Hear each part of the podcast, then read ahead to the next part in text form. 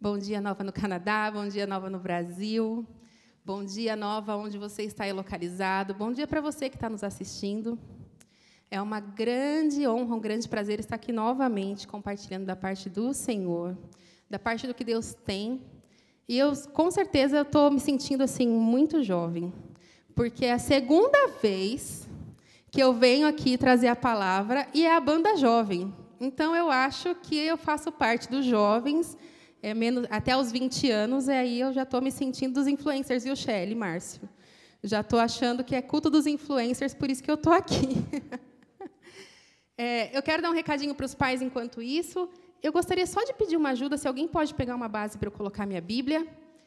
E os, as crianças já podem ir para o Zoom.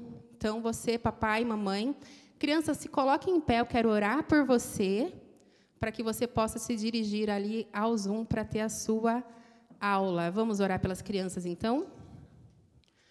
Pai, em nome de Jesus, abençoa as nossas crianças, ó Deus, e tudo que o Senhor vai fazer na vida delas, ó Pai, agora. Que todo ensinamento, Senhor, toda palavra, Senhor, que entre no coraçãozinho delas, Senhor, que jamais elas esqueçam. Que elas venham temer ao Senhor neste tempo, Senhor, que seja uma aula maravilhosa. Deus, tira todo problema técnico, todo problema de, de som, Senhor, de internet, Deus, em nome de Jesus. Que todas as crianças e todos os professores possam fluir, ó Pai, no poder do Teu nome, em nome de Jesus. Amém. Amém.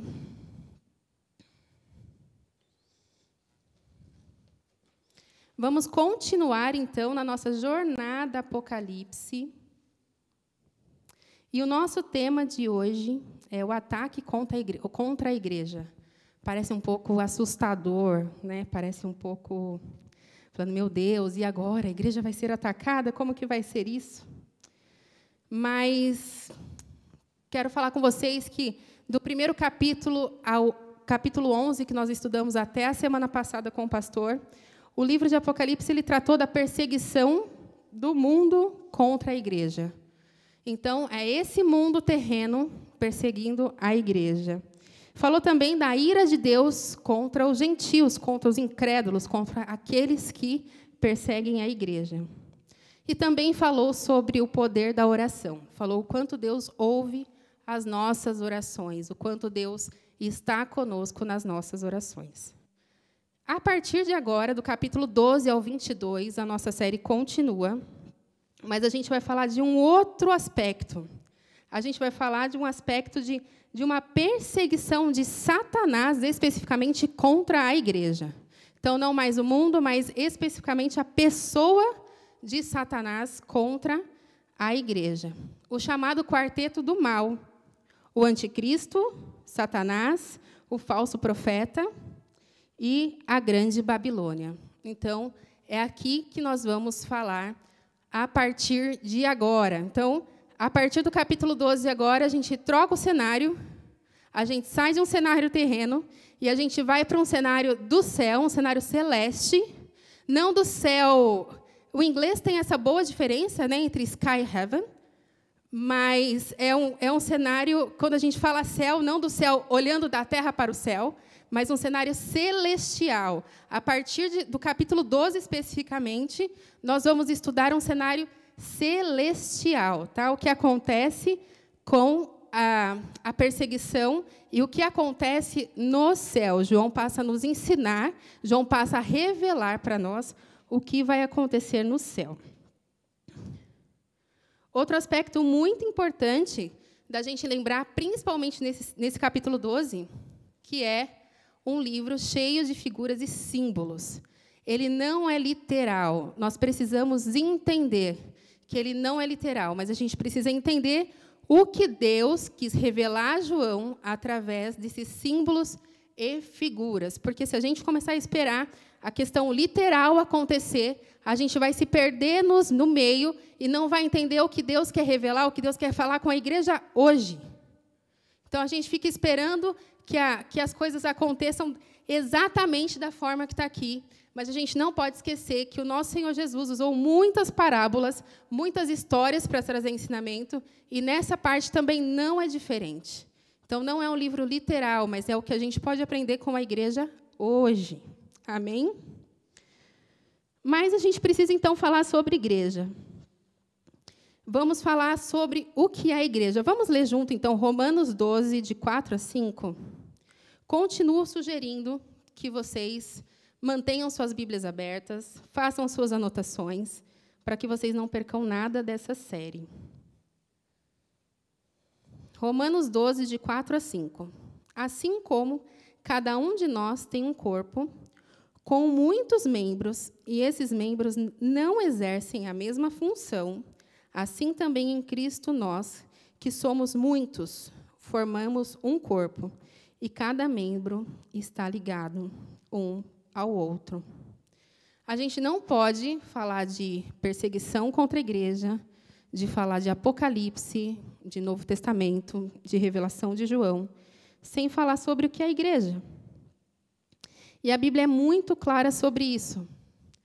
E eu gosto muito de pensar do nosso corpo físico é realmente esse funcionamento.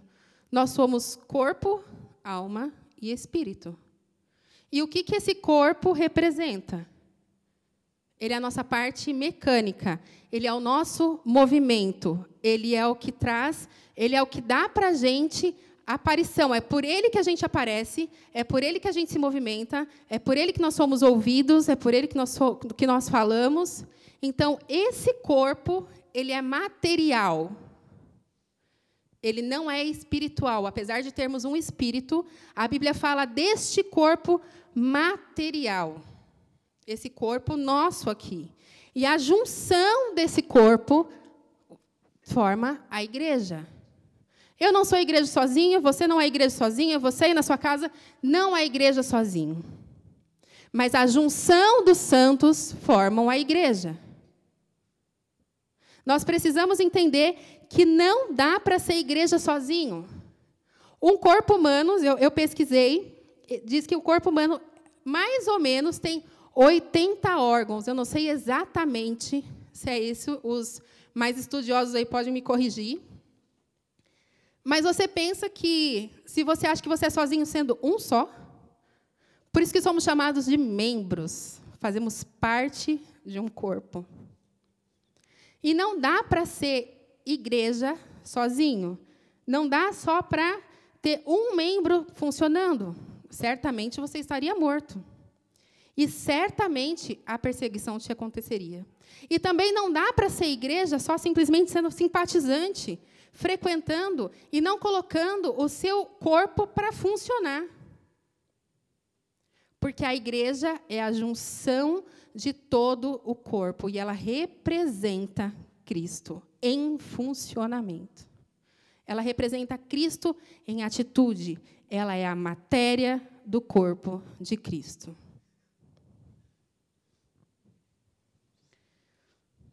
Então, nesse contexto de igreja, nós vamos ler Apocalipse 12.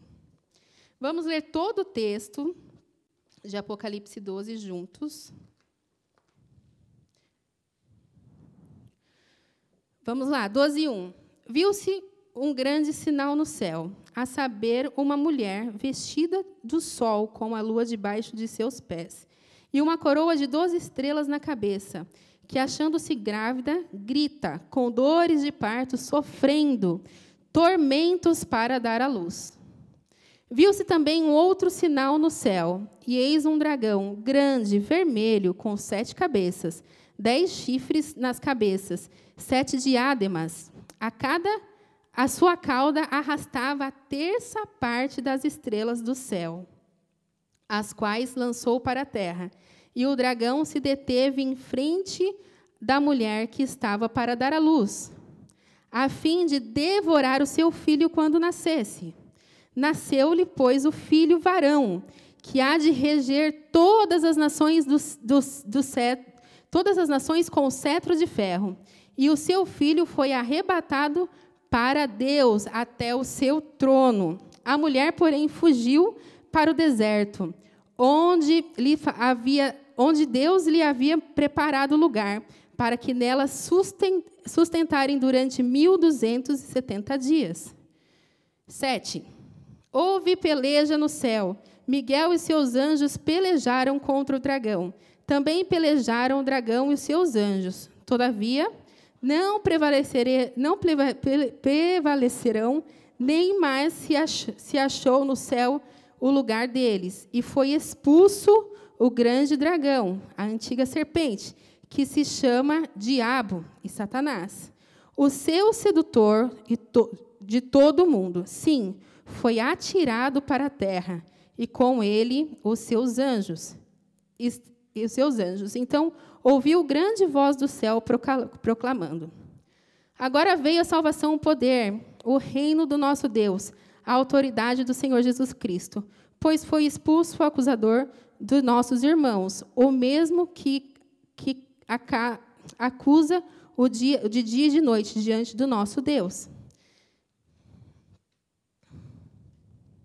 Eles, pois, venceram por causa do sangue do Cordeiro e por causa da palavra do testemunho que deram, e mesmo em face da morte, não amaram a própria vida.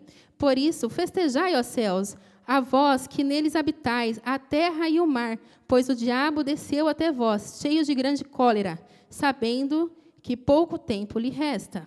13. Quando, pois, o dragão se viu atirado para a terra, perseguiu a mulher que dera luz ao filho varão, e foram dadas à mulher as duas asas de grande águia, para que voasse até ao deserto, ao seu lugar, e onde é sustentada durante um tempo, tempos que metade de tempo, fora de vista da serpente.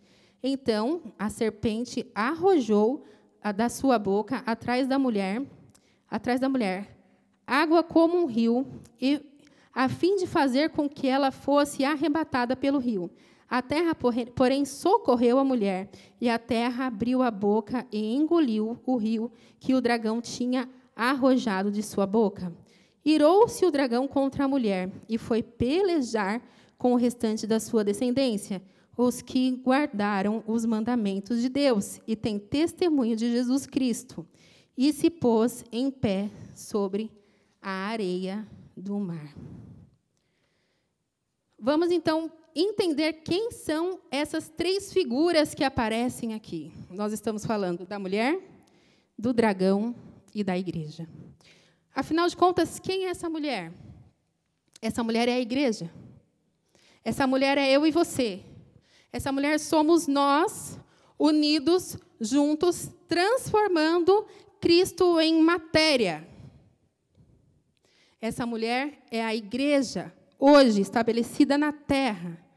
Essa mulher é Cristo na terra.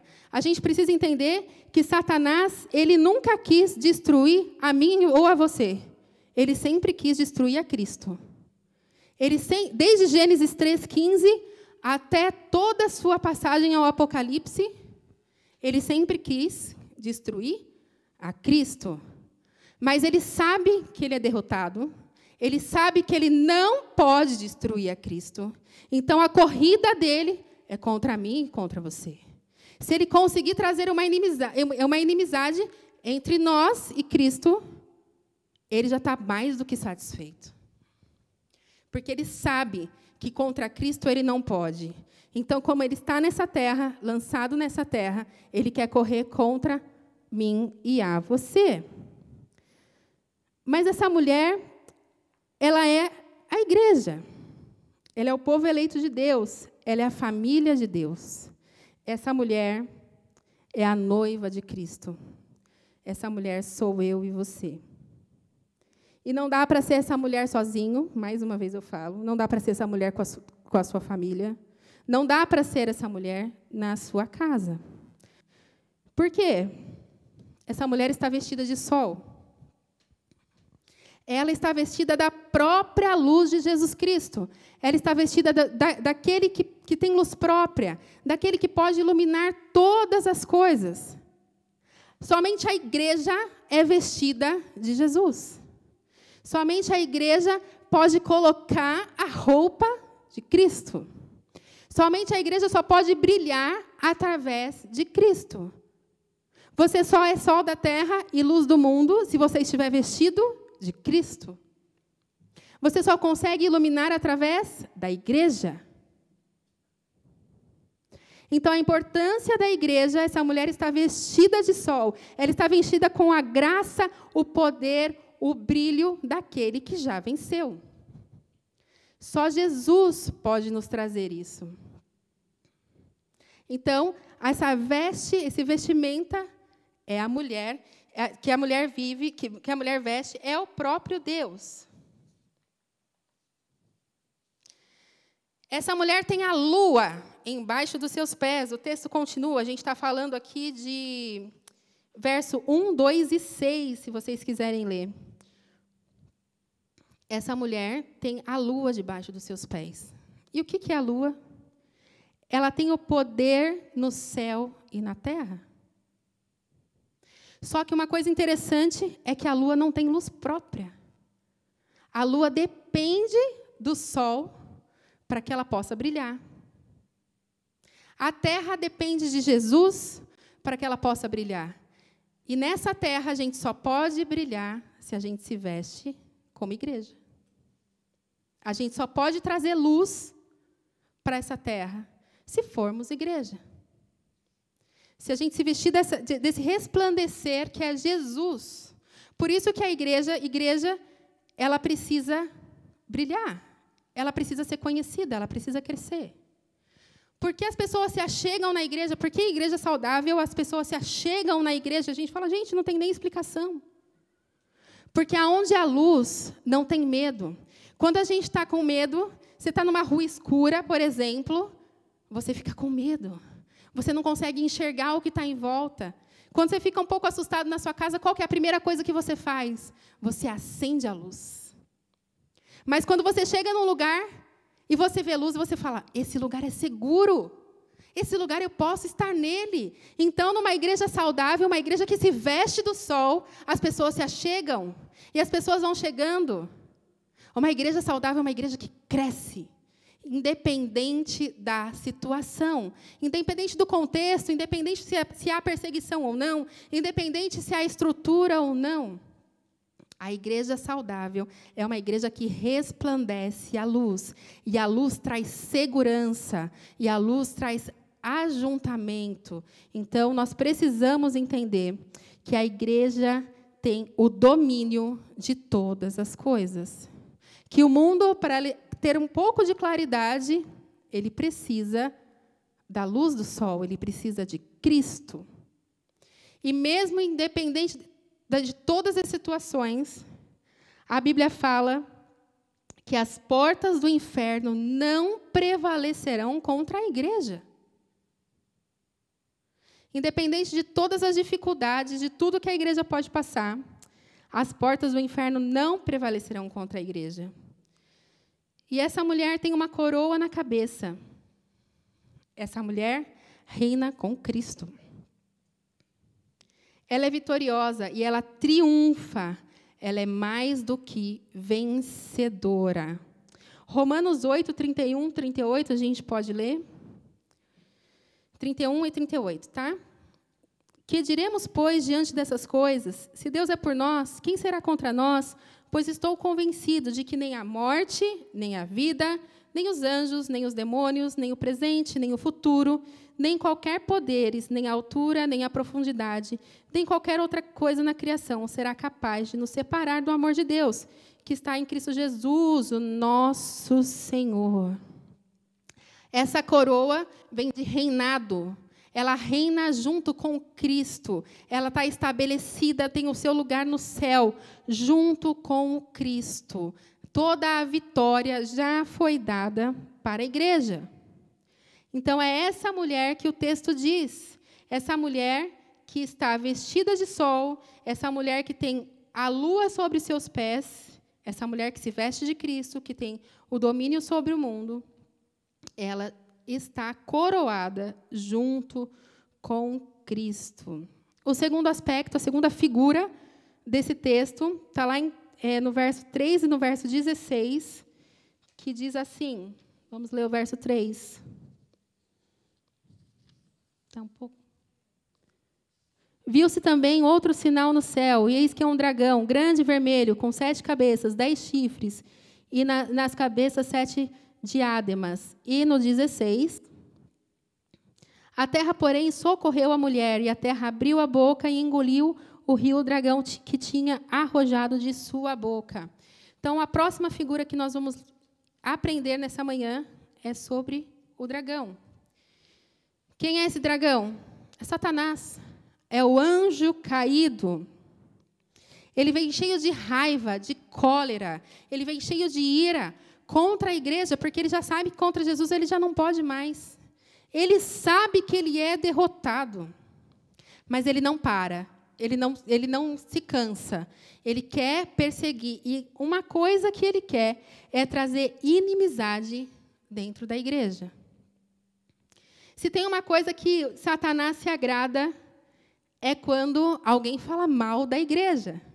Porque quando alguém fala mal da igreja, está falando mal do corpo de Cristo, está falando mal do próprio Jesus, que é quem ele quer derrotar.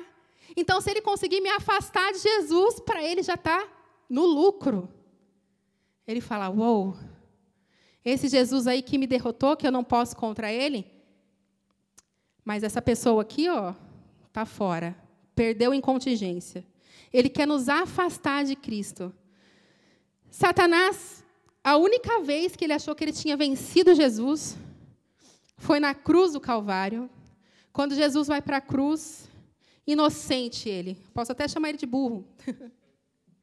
Porque na cruz do Calvário ele achou que tinha vencido por Jesus, e quando ele achou que tinha vencido, que ele estava festejando, Jesus foi lá e pisa na cabeça dele e toma a chave do inferno. Mesmo ainda na cruz, mesmo ainda tendo sofrido, Jesus derrotou Satanás. O vermelho significa que ele é cheio de ira e de óleo e de ódio. As sete cabeças que ele exerce grande poder e autoridade universal. Ele é sedutor, gente. Ele é muito sedutor. Ele é muito persuasivo, a gente tem que tomar muito cuidado com Satanás. Às vezes, Satanás vem de uma forma muito sutil. Certamente não morrerás. Não, certamente você vai ter um conhecimento do bem e do mal. Ele vem com os nossos sentimentos, com o nosso senso de justiça apurado. Ah, mas saia dessa igreja, você não tem oportunidade lá não te valorizam como você merece. Ah, fale mal daquele pastor. Porque você viu? Agora ele prefere outros dentre você.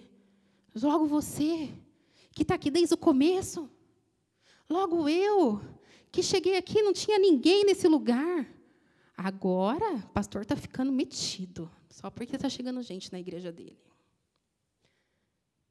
Ele vem seduzir a gente com os nossos sentimentos, com as nossas necessidades, com a nossa necessidade de honra. Ele seduziu um terço do céu. Quando fala que o rabo do dragão levou terça parte das estrelas, isso não é literal, não é que terça parte das estrelas do céu vai cair na terra, não fique esperando por isso. Não fique fazendo cálculo geográfico para saber quanto isso destruiria, não é esse o objetivo dessa palavra. O objetivo dessa palavra é para dizer que ele levou um terço dos anjos, justamente com essa sedução de lugar de honra. Ué, mas por que a gente não pode ter o mesmo lugar que Deus? Olha a gente aqui, arcanjos. Olha o quanto de coisa a gente faz. Olha o quanto de poder que a gente tem. Então a gente não pode tirar o poder sedutor de Satanás. E os chifres são a sua capacidade de destruição. Ele veio para matar, roubar e destruir. E no verso 9 e 10 diz que ele é um mentiroso acusador. A gente vai ler de novo o verso 9 e 10. Vamos achar. E foi expulso o grande dragão da antiga serpente que se chamava Diabo e Satanás, o sedutor de todo mundo. Sim, foi tirado da terra, e com ele os seus anjos. Então ouviu grande voz no céu proclamando: Agora veio a salvação, o poder, o reino do nosso Deus, a autoridade do seu Cristo. pois foi expulso o acusador dos nossos irmãos, mesmo que, que os acusas de dia e de noite, diante do nosso Deus. Ele é o acusador, só que ele foi expulso do céu. No grego, diabo significa diabolos, que significa acusador. A Bíblia fala que do céu ele foi expulso, que não há mais acusação, que agora lá está Jesus que intercede por nós. Não existe mais acusação no céu. Então o que, que ele faz? Ele está na terra, te acusando o tempo todo, me acusando o tempo todo. Ele não nos cansa de, de nos acusar. E se existe uma coisa que parece bonita, que parece até aceitável, mas é muito triste, é quando a gente fala que a gente não consegue se perdoar. A gente fala assim: ah, eu perdoo todo mundo, eu perdoo os outros, eu perdoo fulano e ciclano, mas ah, me perdoar é muito difícil. Me perdoar eu não consigo. Isso eu vejo Satanás vibrando porque toda vez que você fala que você não consegue se perdoar, você está invalidando o sacrifício da cruz sobre a sua vida. E ele fala: Uh, a acusação deu certo. Deus já perdoou ele, porque eu já não estou mais lá para acusar. Mas ele entendeu que ele não pode ser perdoado. Então, ele fala: uh, uh, continuo sendo acusador aqui. Continua dominando essa terra. Então, ele é um mentiroso acusador. Porém, ele é limitado, totalmente limitado. Ele é limitado em espaço, ele não tem mais lugar no céu. Ele não está mais lá. Ele não pode estar mais lá. Ele foi lançado do céu para a terra. Ele é limitado no tempo, ele sabe que ele está derrotado, ele sabe que ele já perdeu, ele sabe que ele não pode mais nada contra Jesus, mas ele corre contra o tempo. Ele sabe que Jesus já tomou a chave do inferno, então ele quer destruir aqueles que Jesus ama. Ele quer destruir aqueles que Jesus deu a vida. Ele quer destruir aqueles que Jesus tomou dele para si. Ele quer destruir aqueles que Jesus se fez impuro para tornar puro. Porque a nossa natureza é pecaminosa. Se não fôssemos Jesus, nós estaríamos condenados junto com Satanás. Então, o que, que ele quer? Ele quer destruir esse, esse sacrifício, sacrifício de cruz que nos uniu a Jesus. E ele é limitado de tempo. Ele corre contra o tempo. Ele sabe que o tempo dele vai acabar. Ele sabe que ele vai ser derrotado. Ele sabe que ele vai ser preso. Ele sabe que ele já não tem mais a, a chave do inferno. Ele sabe disso. Então, ele corre contra o tempo. E ele é limitado em poder. Ele é vencido por Jesus, vencido pelos anjos. Escutem isso. Ele é vencido por Jesus, vencido pelos anjos e vencido pela igreja. E Deus levanta, se levanta em favor da igreja. A igreja está no mundo, mas não faz parte desse mundo. Por isso que a gente anda na contramão desse mundo. Por isso que a gente anda de uma forma diferente. Por isso que quando a Bíblia nos ensina, né, se tomar um, se derem um tapa na sua face, dê o outro lado. Se te pedirem é, um, anda mais uma, uma, milha, ande duas. Isso é andar na, na contramão do mundo. É entender que Deus nos pede coisas totalmente diferentes. O dragão e os anjos não foram, não foram só derrotados, mas foram expulsos do céu. Ele perdeu o posto de acusador, como eu já falei. Quem acusará aqueles que a Deus escolheu? Ninguém. Porque o próprio Deus declara quem são os culpados. Isso está em Romanos 8, 33. Então, quem acusará? Ninguém. Se o próprio justo juiz é aquele que vai decidir toda a sentença. E Jesus intercede por nós o tempo todo. Nenhuma acusação há contra nós no céu. Não permita que a acusação da terra esteja roubando a sua vida, minando a sua vida, te afastando de Deus e te afastando da igreja. Não permita que o acusador venha trazer coisas na sua mente, porque no céu já não tem mais acusação. Não permita que ele te afaste da igreja, te afaste da igreja vitoriosa. Você não vai vencer sozinho. Você não vai lutar essa guerra sozinho. Se você tentar fazer isso no âmbito da sua casa sozinho, gente, a adoração sozinha é para todos nós. Fechar o nosso quarto, entrar no nosso quarto, ir para o nosso secreto, ela é para todos nós. Mas a porta do inferno não prevalecerá contra a igreja, não é contra você. Você pode estar lutando aí sozinho, às vezes não saindo do lugar. Porque você precisa estar junto da união dos santos, você precisa estar junto da igreja para vencer as suas guerras. A igreja vence o dragão. A igreja vence quando, mesmo em meio à perseguição, não abandona Jesus. A igreja que ama Cristo toma sua cruz e segue-o. A igreja que não vence pela sua teologia rebuscada, pela sua boa eloquência, pelo seu louvor perfeito, impecável, mas é a igreja que não abandona o testemunho de Cristo. É a igreja que não abandona o sacrifício de Jesus na cruz. É a igreja que vence, não ama a sua própria vida, mas ama Cristo até a morte, sendo morte física ou não, sendo via perseguição ou não. Embora, gente, a gente ainda tenha muito medo de Satanás, nós não caminhamos para um final trágico, nem certo, mas para uma consumação gloriosa junto com Jesus Cristo. Que nenhuma acusação venha sobre você e que você possa entender o poder da igreja agora, em nome de Jesus.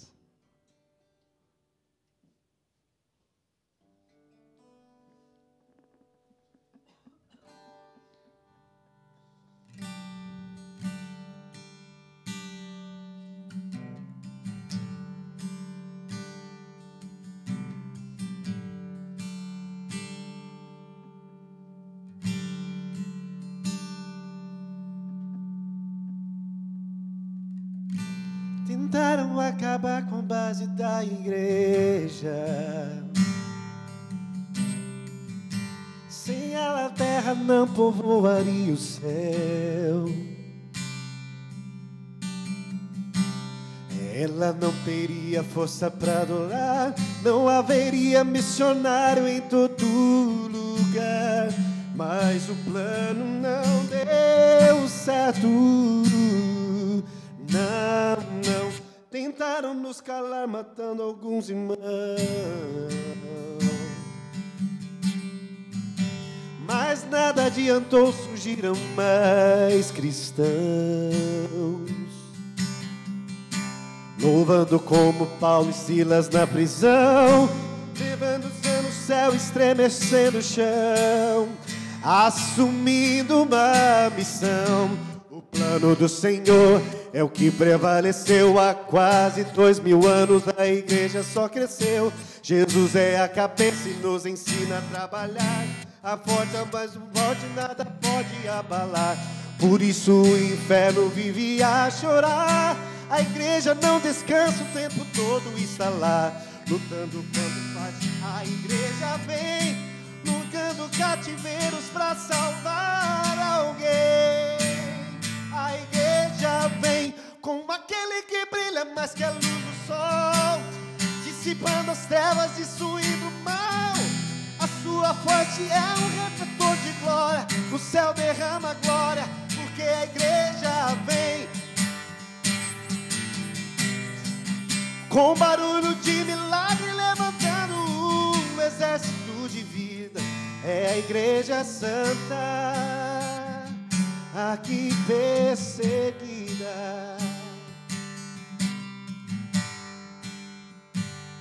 A igreja vem com aquele que brilha mais que a luz do sol, dissipando as trevas, destruindo o mal. A sua face é um refletor de glória, o céu derrama glória, porque a igreja vem com, com barulho de é a igreja santa, aqui perseguida, é a igreja santa, aqui perseguida. Só a igreja agora se coloque em pé. Você na sua casa, no Nova na minha casa. Você que é a igreja se coloque em pé. Comece a tomar a sua postura de vencedor.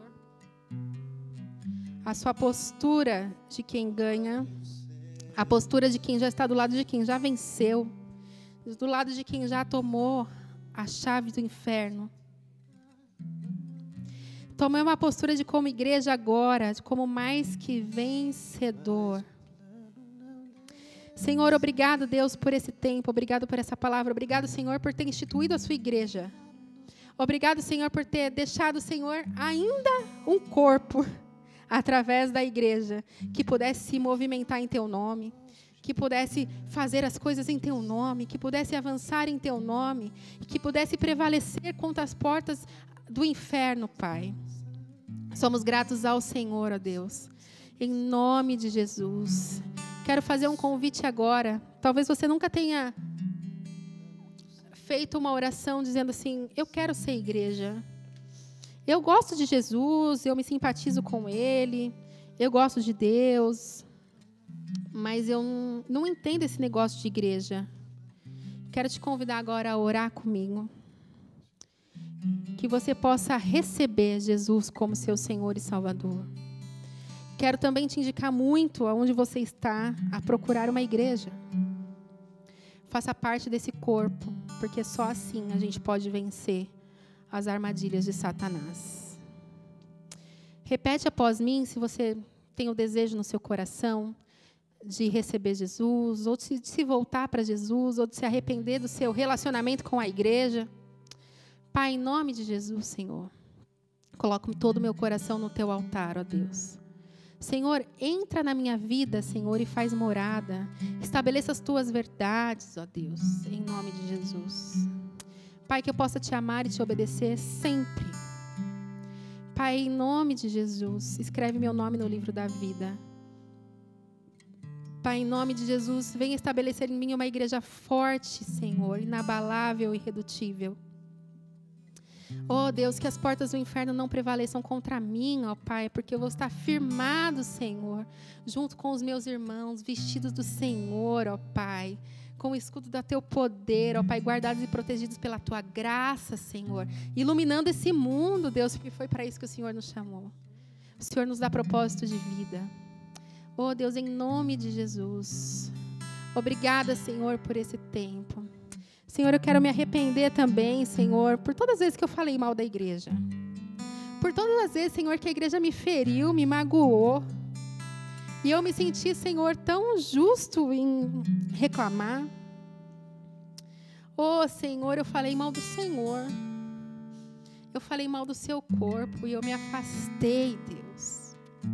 Me perdoa, Jesus. Me perdoa, Deus. Me perdoa nesta manhã.